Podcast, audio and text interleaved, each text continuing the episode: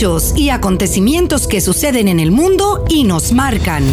Cómo entenderlos en perspectiva, cómo saber si nos afectan y cómo enfrentarlos. El mundo en perspectiva con Marta Colomina y Orián Brito.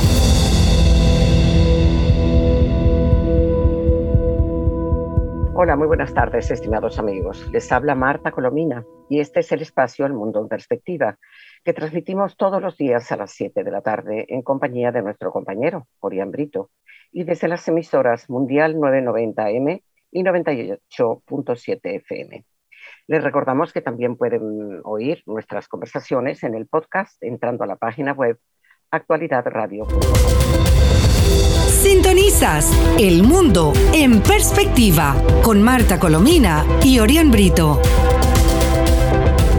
Hola, muy buenas tardes, Orián. Hola, buenas tardes, eh, profesora. mira, vamos a empezar con, con, el horror que está conmoviendo al mundo, con la caída de un edificio y además de forma tan, tan inesperada y con consecuencias tan terribles, ¿no? Terrible, terrible, porque a esta hora que, que estamos conversando ya se han confirmado cuatro fallecidos. La cifra de, de personas no ubicadas, porque no le quieren decir desaparecidos, es 159. Eh, 102 personas han sido contactadas ya. Eh, es un edificio que tenía 40 años y que se desplomó de una forma increíble. Y la pregunta que surge ahora es qué ocurrió, ¿no? para que este edificio he estado, leyendo, he estado leyendo todo lo que ha caído en mi mano, que, no es poco. Me imagino. Este, y, y, las hipótesis que hay todavía no confirmadas, es decir, es algo que los expertos piensan, pero que no tienen todavía la, la, exactitud de, de, esa, de, mm. esa, hipótesis. ¿no? Y es que mm, la mayor parte de los edificios de la zona en ese, en ese tiempo, que fue en el año 1981, este, se hicieron con arena de mar, arena de playa. Y esa arena es muy salada. Y, resulta que entonces todos, todos los, los uh, elementos de metal, de hierro, de, que, que, están en la construcción del edificio, que son la, mayoría, por, porque es lo que, con lo que se construye un edificio, sobre todo para sostener las columnas y todo eso que los expertos saben, este, pudieran haber desaparecido por, la corrosión. Este, eh, y, por otra parte, estaban aún tristes ya, eh, es decir, se produjo el accidente poco antes de que el edificio fuera sometido a una rigurosa investigación. Porque llevaba desde el año 91, desde el año mm, este, 1991, eh, hundiéndose un promedio de 2 milímetros por año, que al parecer, mm. de acuerdo con los expertos, es muchísimo. Este, eh, y, claro, en la medida en que se va hundiendo, porque estaba, estaba, fue construido en una zona mm, este, muy húmeda, eh, aparentemente de poca consistencia también, que todo, que todo resultaba normal para la época, pero que toda esa serie de factores, de acuerdo con las hipótesis que señalan los expertos, puede haber ocurrido esto, que se hubiera podido remediar de haber hecho la, la, la, revisión antes. ¿no? Como muy bien usted lo dice, son, son hipótesis una tragedia impresionante. Eh, mire, acabo de leer la historia de un doctor argentino que había venido a vacunarse y le prestaron el apartamento para estar allí y, no se sabe nada de él. Eh, sobre la, hipótesis de, del hundimiento, bueno, eso es un informe que hizo un profesor de la Universidad Internacional de la Florida que se está ahora analizando. La certificación que es importante. Ahora el tema de discusión es si realmente esa certificación debe hacerse 40 años después de que un edificio está establecido o hacerse antes. También se habla de una reparación que se estaba realizando en el techo del edificio días antes del colapso. En fin, es una situación, es, es una tragedia con todos los nombres. Por cierto, hay 28 latinoamericanos. El, miedo de la gente de la zona, ¿oíste? Porque, oh, claro. Claro, es una zona que está al lado del Turística. mar. Esto también de por sí es, es muy corrosivo. El, eh, Yo recuerdo, mm, en Maracaibo vivimos un tiempo en, en un apartamento que estaba cerca del, del mar, eh, del, del lago de Maracaibo. Y, era impresionante porque todo lo que era de hierro, todo se oxidaba enseguida, hasta, hasta, hasta las cosas de, de, los tenedores y todo. Es una cosa terrible la capacidad de, dijéramos, de destrucción que tiene la sal, la sal marina, ¿no? Sí. Fíjese, a esta hora se registró otro pequeño incendio en el lugar de los restos, porque, claro, la acumulación de gases y todo esto complica. deben haberse roto tuberías y Claro. y a eso tenemos que sumarle la lluvia, que la lluvia ha sido inclemente y eso dificulta. Ya han pasado más de 24 horas y de verdad es demoledor, es triste. Claro, ¿Y cuánto van a tardar en, en dijéramos, en levantar eh, zona por zona? Sí, están trabajando. Cuando se dice desaparecidos es que están enterrados ahí. Exactamente. bueno, eh, están trabajando dos en, función, dos cuadrillas en, en tiempos de 12 horas. La declaración de emergencia contempla que todos los organismos de rescates del país están dispuestos para ayudar. El tema está en que, como le digo, la lluvia complica un poco la situación. sí, es poco favorable, nada favorable. Sí, nada favorable, entonces, y el tiempo va pasando, pero hay una cosa positiva.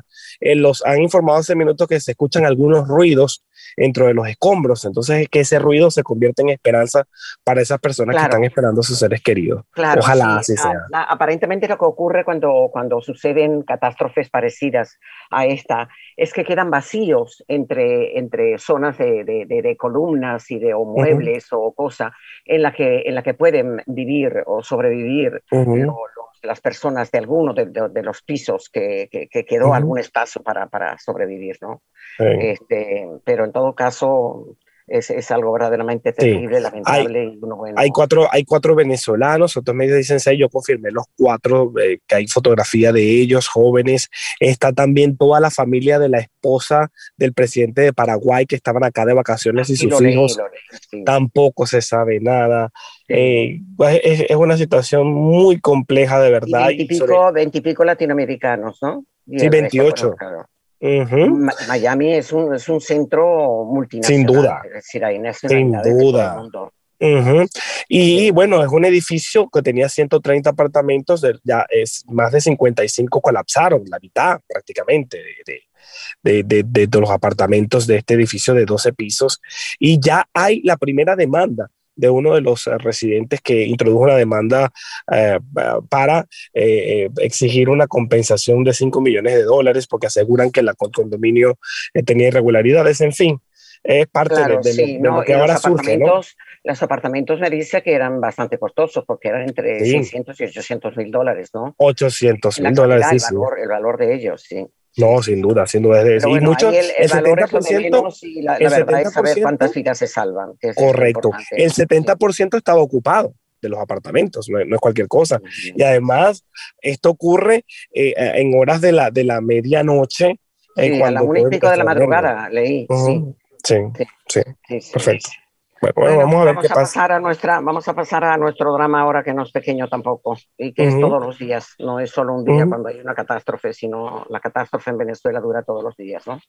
Eh, ahora es la alarma que, que, da la Academia Nacional de Medicina, de Médicos Unidos, la Federación Médica entre, y todo el personal de salud del país, ante el anuncio hecho ayer jueves de la vicepresidenta de Maduro, Delcy Rodríguez, de que Venezuela acababa de recibir el primer lote de vacunas, vacunas entre comillas, cubanas Abdala contra el COVID-19.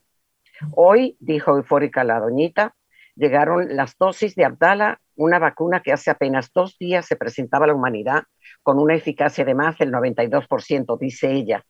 Pero resulta que cuando salió hace unos días se presentaba con un 62% de eficacia y hasta ahora no hay, no hay laboratorio ni organismo internacional alguno, Nadie. a la opinión del gobierno cubano, que diga que eso es una vacuna.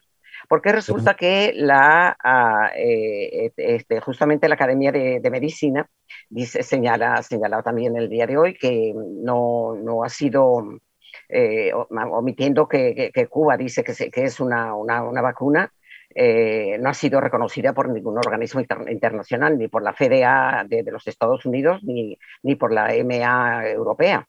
La Academia Nacional y otros organismos científicos mostraron este jueves su preocupación por, comillas, inmunización con candidato vacunal, Abdala. O sea, fíjate, es un candidato a vacuna, no es vacuna. Porque es un producto, y son palabras también textuales de la academia, de dudosa credibilidad científica. La institución de la academia indicó que la vacuna para ser aplicada debe contar con la autorización, como decíamos hace unos segundos, de un organismo regulatorio independiente y creíble, tales como la FDA de los Estados Unidos o la Agencia Europea de Medicamentos. La Academia manifestó también su extrema preocupación por el anuncio del régimen de Maduro de comenzar a vacunar contra el COVID-19 con el candidato vacunal Abdala, que es, como lo llaman constantemente durante todo el comunicado de la, de la Academia de Medicina. ¿no? Está en etapa experimental luego de un lote de fármacos que llegaron al país. La vocera Rodríguez anunció la compra de 12 millones de dosis de, ese candidato vacunal Abdala eh, anti-COVID de Cuba. Pero lo peor de todo también, que lo señala, y como es un poco extenso, lo voy a resumir, que lo señala la Academia de Medicina, es que la mayor parte de los pocos eh, venezolanos que han sido vacunados, entre ellos los viejitos que han estado haciendo cola y que el Día del Padre, como ya se les había acabado la vacuna rusa, les dijeron que como era el Día del Padre se fueran a su casa, que luego los llamaban. Pero lo cierto es que han vacunado irresponsablemente, sin tener reserva de vacuna, con la vacuna rusa o con la china, y vete tú a saber si ahora saben si lo vacunaron con la China o con la rusa y qué le van a poner de segunda dosis. Entonces, el, problema es que si le ponen una segunda dosis de esta vacuna eh, eh, eh, cubana, candidato Es, una catástrofe porque eso no es posible. Una vacuna no es igual a otra y puede haber unas cosas mm, este, contraindicadas, ¿no? Algo verdaderamente, verdaderamente qué, qué, irresponsabilidad cómo se ha manejado este tema.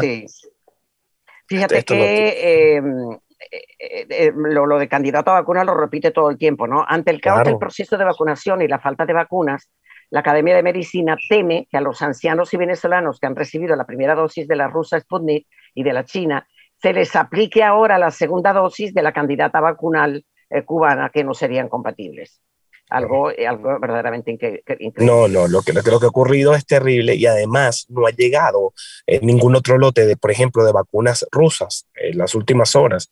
Y yo me pregunto qué se le va a colocar, a, colocar a las personas que eh, necesitan la segunda dosis. Exactamente. Y fíjate que además de todo eso, eh, Médicos Unidos de Venezuela, la ONG que monitorea la situación de la pandemia del país, expresó también ayer su preocupación ante el posible retiro de la Academia Nacional de Medicina de la Mesa Técnica de Vacunas, ante el caos y la reincidencia del régimen a no seguir las indicaciones de los expertos en el proceso de vacunación y haberlo convertido en un acto político y en un, en un, en un caos absolutamente peligroso para la, para la salud. Terrible. Fíjese, fíjese, que en los países siempre se ha hecho este proceso de vacunación. Eh, eh, por edades, por ejemplo, primero la tercera edad, primero sanitario. En Venezuela entren que caben 100, entren que caben 100. Una cosa... no, no, no, no, el, el, desorden que tienen, este, primero llamaron, primero se lo pusieron ellos mismos. Ah, claro, por supuesto. A los diputados, a todos los chavistas, a, los, a los policías. A los del FAES. Exacto, ¿no? Ahora, fíjate, fíjate otra, otra cosa preocupante también. Según la Academia de Medicina, se desconoce el paradero de 1,92 millones de vacunas. O sea, casi 2 millones de vacunas que llegaron, no establece la academia de dónde llegaron, si eran rusas, si eran chinas, pero lo que han llegado hasta ahora son rusas y chinas, ¿no? Ahora, eh, lo que hace pensar en la venta clandestina de esas, de esas vacunas, porque crecen las denuncias sobre las estafas en la venta de vacunas por particulares funcionarios, ¿no? ¿Te acuerdas que en el último programa, en el programa anterior, habíamos señalado que el secretario de la academia denunciaba que hace unos días una familia venezolana de seis miembros había pagado 1.200 dólares para ser vacunados. Y cuando viajaron a Estados Unidos, por cierto, las autoridades encontraron antígenos en, sus cuerpos. Algo verdaderamente increíble, ¿no? Sí. Preocupante. Bueno, es terrible. La, para acabar de completar, la UNICEF informaba ayer, lo, lo cual era esperable, que la pandemia del COVID eh, incrementó la violencia contra los niños y las niñas en América Latina, y el Caribe. Sí. sí, sobre todo en Latinoamérica, muy golpeado con, con la pandemia, los crímenes y, la, y el abuso infantil ha, ha, subido de manera ostensible. Le, tengo una, le, tengo una mire, le tengo una noticia de última hora. A ver. La delegación exploratoria, usted sabe que la Unión Europea, el Josep Borrell, eh, anunció que una comisión, bueno, ya tiene fecha, va a viajar a Venezuela desde el 6 al 23 de julio eh, para, eh, pues a mí me aseguraron que la, el, el, grupo inicial ya llegó. Bueno, aquí y Borrell es capaz de hacer eso y mucho más. Bueno, lo habría dicho una persona del Consejo Nacional Electoral. Bueno, según, según el texto que citan los medios, dice la delegación llegará a Venezuela el 6 de junio. Escucha esto, con el objetivo y de evaluar. para y que observar unas eh, elecciones eh, programadas por un Consejo Nacional Electoral espurio, nombrado por una asamblea ah, fraudulenta que no reconoce el, Consejo, el, que no reconoce la Unión Europea. No, ¿Quién entiende a Borrell?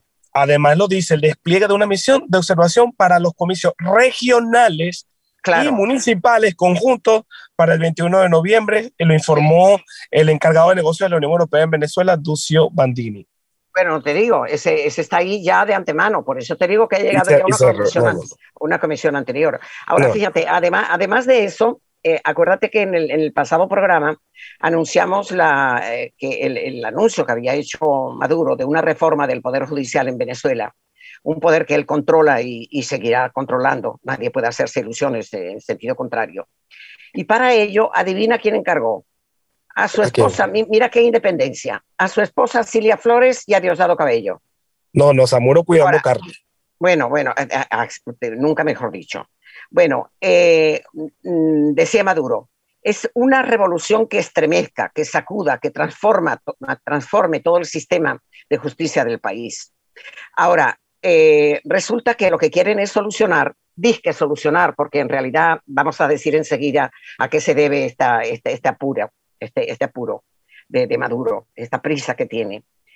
Eh, dice que quieren solucionar el hacinamiento de las cárceles del país y agilizar los retardos procesales, ¿no?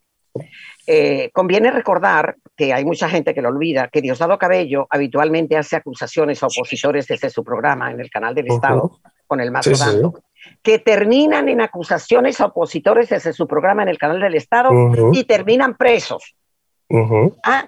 ¿Cómo va a poder este hombre solucionar el problema de, de, las injusticias judiciales si él es el primero que pone preso a la gente porque le da la gana y porque le caen mal? ¿Ah? Así es. Ahora, ¿Por qué motivos, por qué motivos Maduro hace esa alaraca con la revolución judicial? ¿A quién trata de convencer de que está intentando un cambio?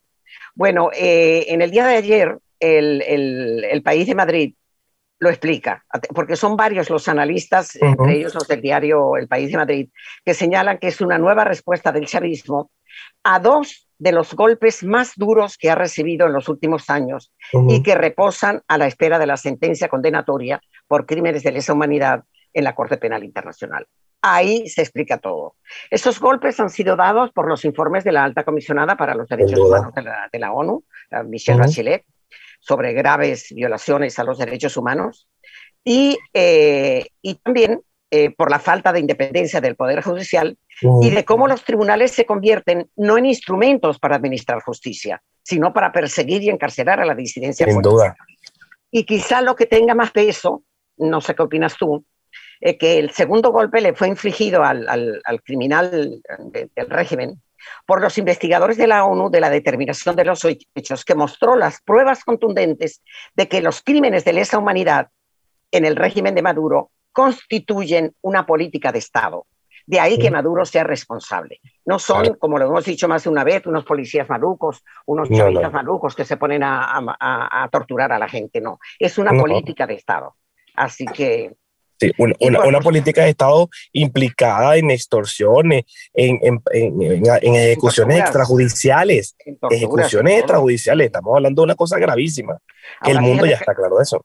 Claro, mira, Carlos Ayala Corao, que es el, vicepresidente de la Corte Internacional de Justicia, dice que el problema del retardo procesal que, que provoca el hacinamiento carcelario no se resuelve trasladando unos presos de un lugar a otro. Eh, es un problema que tiene muchísimas causas, porque los fiscales no presentan los escritos de acusación o por las constantes suspensiones de las audiencias, en las que no hay ni siquiera gasolina para que se movilicen los vehículos para, trasladar a un, preso al tribunal. Eh, y lo dice también la, la, ONG Acceso a la Justicia, ¿no?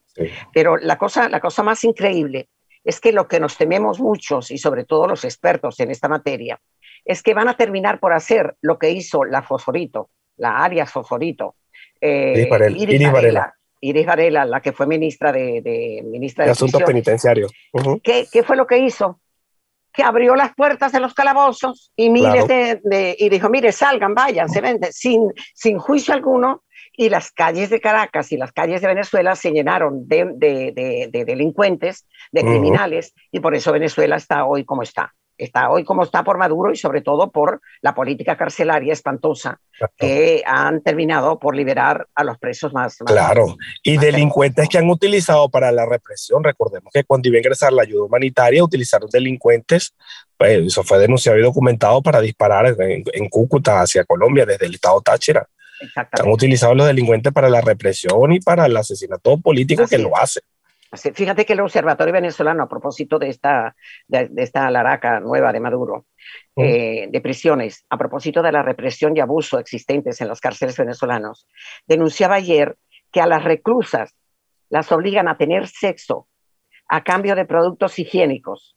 Ay, Dios mío. Hechos como este abundan en el drama de las cárceles del país. No, no, no.